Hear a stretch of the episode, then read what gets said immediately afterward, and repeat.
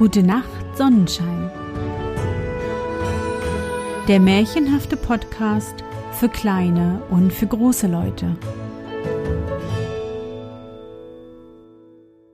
Hallo, mein Sonnenschein. Wie war dein Tag heute? Was hast du heute Schönes erlebt? Mein Name ist Anne und ich begrüße dich zur 103. Folge meines Märchenpodcasts. Lass uns zusammen in die wunderbare Welt der Märchen reisen und gemeinsam entdecken, was die Helden und Prinzessinnen auf ihren Abenteuern erleben. Bist du bereit? Dann kuschle dich fest in deine Bettdecke, nimm dein Lieblingskuscheltier in den Arm und wenn du magst, schließe die Augen und folge mir ins Märchenland. Jungfrau Marleen. Es war einmal ein König, der hatte einen Sohn, der warb um die Tochter eines mächtigen Königs, die hieß Jungfrau Marleen und war wunderschön. Weil ihr Vater sie einem anderen geben wollte, so ward sie ihm versagt. Da sich aber beide von Herzen liebten, so wollten sie nicht voneinander lassen und die Jungfrau Marleen sprach zu ihrem Vater Ich kann und will keinen anderen zu meinem Gemahl nehmen. Da geriet der Vater in Zorn und ließ einen finsteren Turm bauen, in den kein Strahl von Sonne oder Mond fiel. Und als er fertig war, sprach er Darin sollst du sieben Jahre lang sitzen, dann will ich kommen und sehen, ob dein trotziger Sinn gebrochen ist. Für die sieben Jahre ward Speis und Trank in den Turm getragen. Dann ward sie und ihre Kammerjungfrau hineingeführt und eingemauert und so von Himmel und Erde geschieden. Da saßen sie in der Finsternis, wussten nicht, wann Tag oder Nacht anbrach und der Königssohn ging oft um den Turm herum und rief ihren Namen, aber kein Laut drang von außen durch die dicken Mauern. Was konnten sie anders tun, als jammern und klagen? Indessen ging die Zeit dahin, und an der Abnahme von Speis und Trank merkten sie, dass die sieben Jahre ihrem Ende sich näherten. Sie dachten, der Augenblick ihrer Erlösung wäre gekommen, aber kein Hammerschlag ließ sich hören und kein Stein wollte aus der Mauer fallen. Es schien, als ob ihr Vater sie vergessen hätte. Als sie nur noch für kurze Zeit Nahrung hatten und einen jämmerlichen Tod voraussahen, da sprach die Jungfrau Marleen. Wir müssen das Letzte versuchen und sehen, ob wir die Mauer durchbrechen. Sie nahm das Brotmesser, grub und bohrte an dem Mörtel eines Steins, und wenn sie müd war, so löste sie die Kammerjungfer ab. Nach langer Arbeit gelang es ihnen, einen Stein herauszunehmen, dann einen zweiten und dritten, und nach drei Tagen fiel der erste Lichtstrahl in ihre Dunkelheit, und endlich war die Öffnung so groß, dass sie hinausschauen konnten. Der Himmel war blau und eine frische Luft wehte ihnen entgegen. Aber wie traurig sah es ringsumher alles aus. Das Schloss ihres Vaters lag in Trümmern. Die Stadt und die Dörfer waren, so weit man sehen konnte, verbrannt. Die Felder weit und breit verheert, keine Menschenseele ließ sich erblicken. Als die Öffnung in der Mauer so groß war, dass sie hindurchschlüpfen konnten, so sprang zuerst die Kammerjungfer herab, und dann folgte die Jungfrau Marleen. Aber wo sollten sie sich hinwenden? Die Feinde hatten das ganze Reich verwüstet, den König verjagt und alle Einwohner erschlagen. Sie wanderten fort, um ein anderes Land zu suchen aber sie fanden nirgend ein Obdach oder einen Menschen, der ihnen einen Bissen Brot gab, und ihre Not war so groß, dass sie ihren Hunger an einem Brennnesselstrauch stillen mussten. Als sie nun nach langer Wanderung in ein anderes Land kamen, boten sie überall ihre Dienste an. Aber wo sie anklopften, wurden sie abgewiesen, und niemand wollte sich ihrer erbarmen. Endlich gelangten sie in eine große Stadt und gingen nach dem königlichen Hof. Aber auch da hieß man sie weitergehen, bis endlich der Koch sagte, sie könnten in der Küche bleiben und als Aschenputtel dienen. Der Sohn des Königs, in dessen Reich sie sich befanden, war aber gerade der Verlobte der Jungfrau Marleen gewesen. Der Vater hatte ihm eine andere Braut bestimmt, die ebenso hässlich von Angesicht als bös von Herzen war.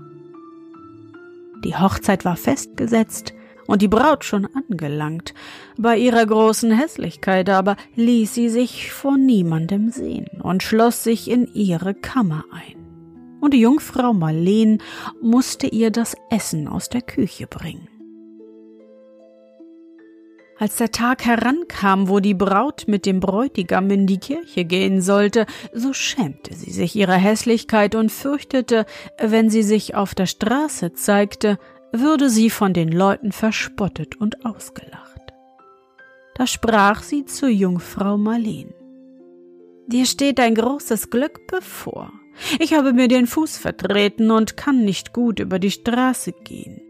Du sollst meine Brautkleider anziehen und meine Stelle einnehmen. Eine größere Ehre kann dir nicht zuteil werden. Die Jungfrau Marleen aber schlug es aus und sagte, ich verlange keine Ehre, die mir nicht gebührt. Es war auch vergeblich, dass sie ihr Gold anbot. Endlich sprach sie zornig. Wenn du mir nicht gehorchst, so kostet es dich dein Leben. Ich brauche nur ein Wort zu sagen, so wird dir der Kopf vor die Füße gelegt. Da musste sie gehorchen und die prächtigen Kleider der Braut samt ihrem Schmuck anlegen.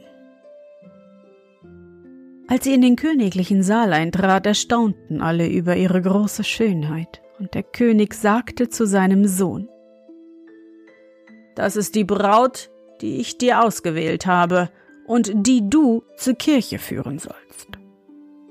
Der Bräutigam erstaunte und dachte, sie gleicht meiner Jungfrau Marleen, und ich würde glauben, sie wäre es selbst. Aber die sitzt schon lange im Turm gefangen oder ist tot. Er nahm sie an der Hand und führte sie zur Kirche. An dem Weg stand ein Brennnesselbusch. Da sprach sie Brennnesselbusch, Brennnesselbusch so kleine, wat steist du hier allein? Ich hefte Tüt geweden, da hef ich die ungsorten, ungbraten eten. Brennnesselbusch, Brennnesselbusch so klein, was stehst du hier allein? Ich habe die Zeit gewusst. Da habe ich dich ungesotten, ungebraten gegessen. Was sprichst du da? fragte der Königssohn. Nichts, antwortete sie. Ich dachte nur an die Jungfrau Marleen. Er verwunderte sich, dass sie von ihr wusste, schwieg aber still. Als sie an den Steg vor dem Kirchhof kam, sprach sie. Kargstekels Bricknick, bin die rechte Brut nicht. Kirchentreppe brich nicht, bin die rechte Braut nicht. Was sprichst du da? fragte der Königssohn. Nichts, antwortete sie. Ich dachte nur an die Jungfrau Marleen. Kennst du die Jungfrau Marleen? Nein, antwortete sie. Wie sollte ich sie kennen? Ich habe nur von ihr gehört. Als sie an die Kirchentüre kam, sprach sie abermals. Karten der brick nicht, bin der rechte Brut nicht. Kirchentür brich nicht, bin die rechte Braut nicht. Was sprichst du da? Fragte er. Ach, antwortete sie, ich habe nur an die Jungfrau Marleen gedacht. Da zog er ein kostbares Geschmeide hervor, legte es ihr an den Hals und hakte die Kettenringe ineinander. Darauf traten sie in die Kirche, und der Priester legte vor dem Altar ihre Hände ineinander und vermählte sie. Er führte sie zurück, aber sie sprach auf dem ganzen Weg kein Wort. Und als sie wieder in dem königlichen Schloss angelangt waren, eilte sie in die Kammer der Braut, legte die prächtigen Kleider und den Schmuck ab zog ihren grauen Kittel an und behielt nur das Geschmeide um den Hals, das sie von dem Bräutigam empfangen hatte.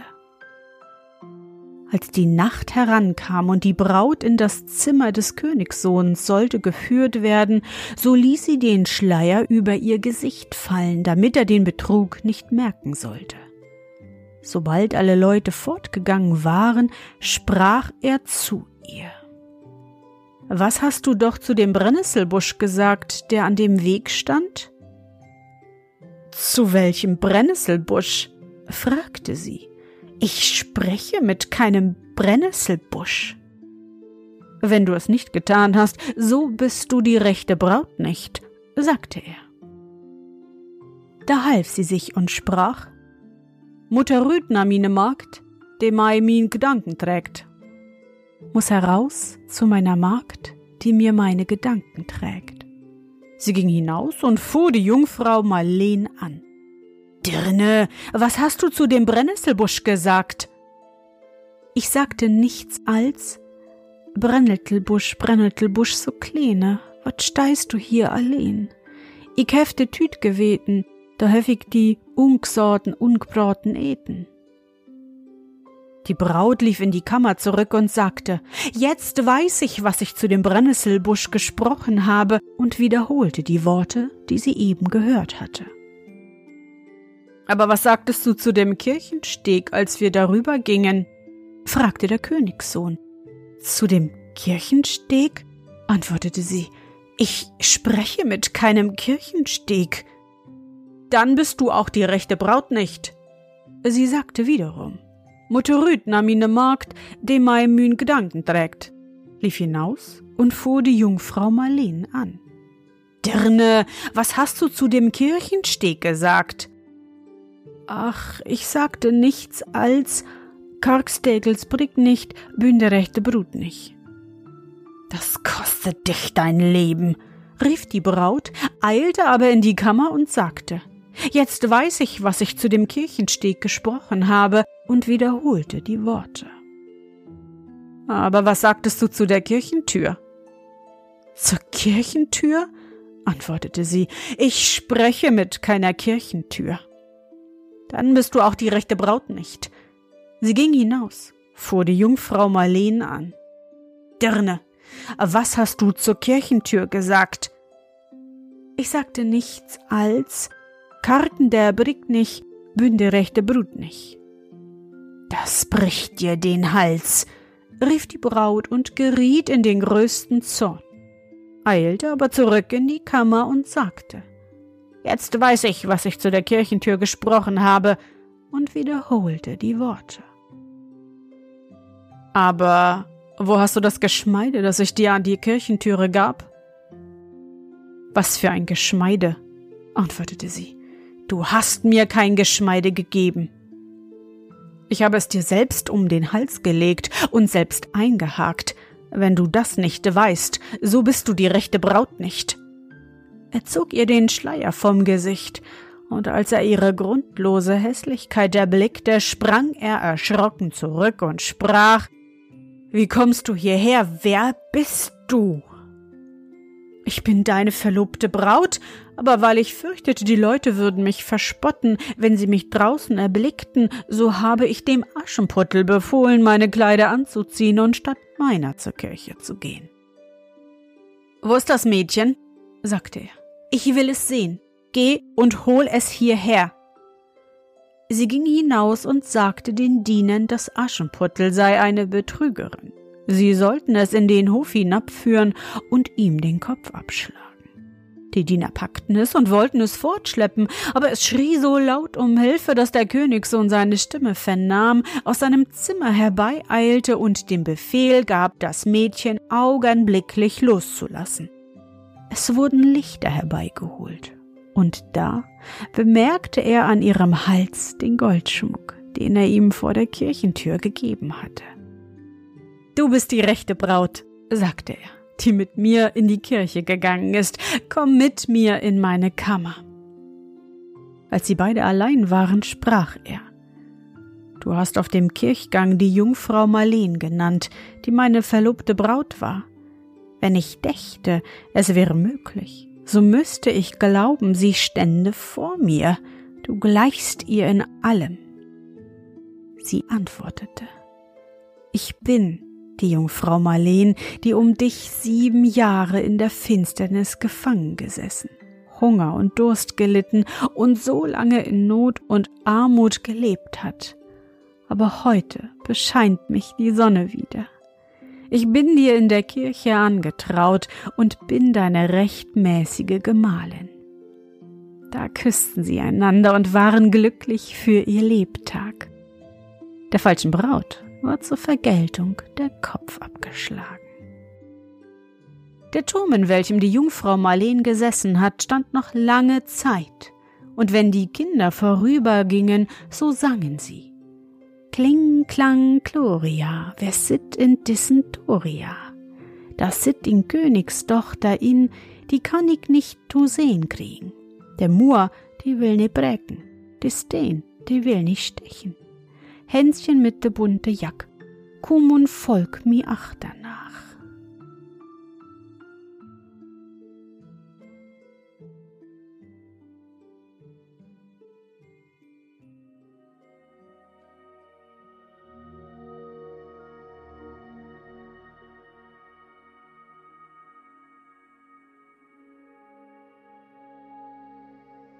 Na Sonnenschein, bist du noch wach?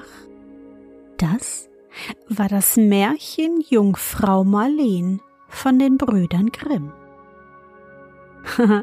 Hast du gemerkt, dass ein Teil des Märchens wieder plattdeutsch war? Hm, wie beim Fischer und seiner Frau? Denn ursprünglich stammt das Märchen Jungfrau Marleen aus Schleswig-Holstein. Und da spricht man auch noch heute platt. Soweit vorhanden, habe ich dir die hochdeutsche Übersetzung mit eingesprochen. Ich hoffe, dir hat unsere gemeinsame Reise heute gefallen. Für mich war es wieder wunderbar und ich danke dir, dass du mich begleitet hast. Und bevor du nun die Augen schließt und in dein Traumland reist, möchte ich mit dir nochmal an dein schönstes Erlebnis heute denken was war es?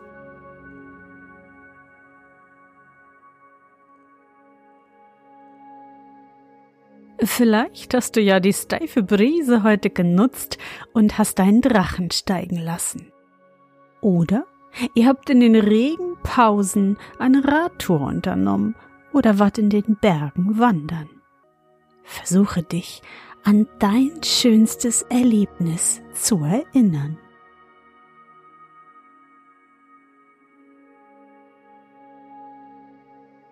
Und was war dein schönstes Erlebnis heute? Und wie fühlst du dich dabei? Suche dir auch heute wieder den schönsten Moment aus und präge ihn dir gut ein. Und wenn du magst, kannst du ihn auch malen oder aufschreiben. Und nun, gute Nacht, Sonnenschein. Schlaf gut und träum was Schönes. Wir hören uns bald wieder.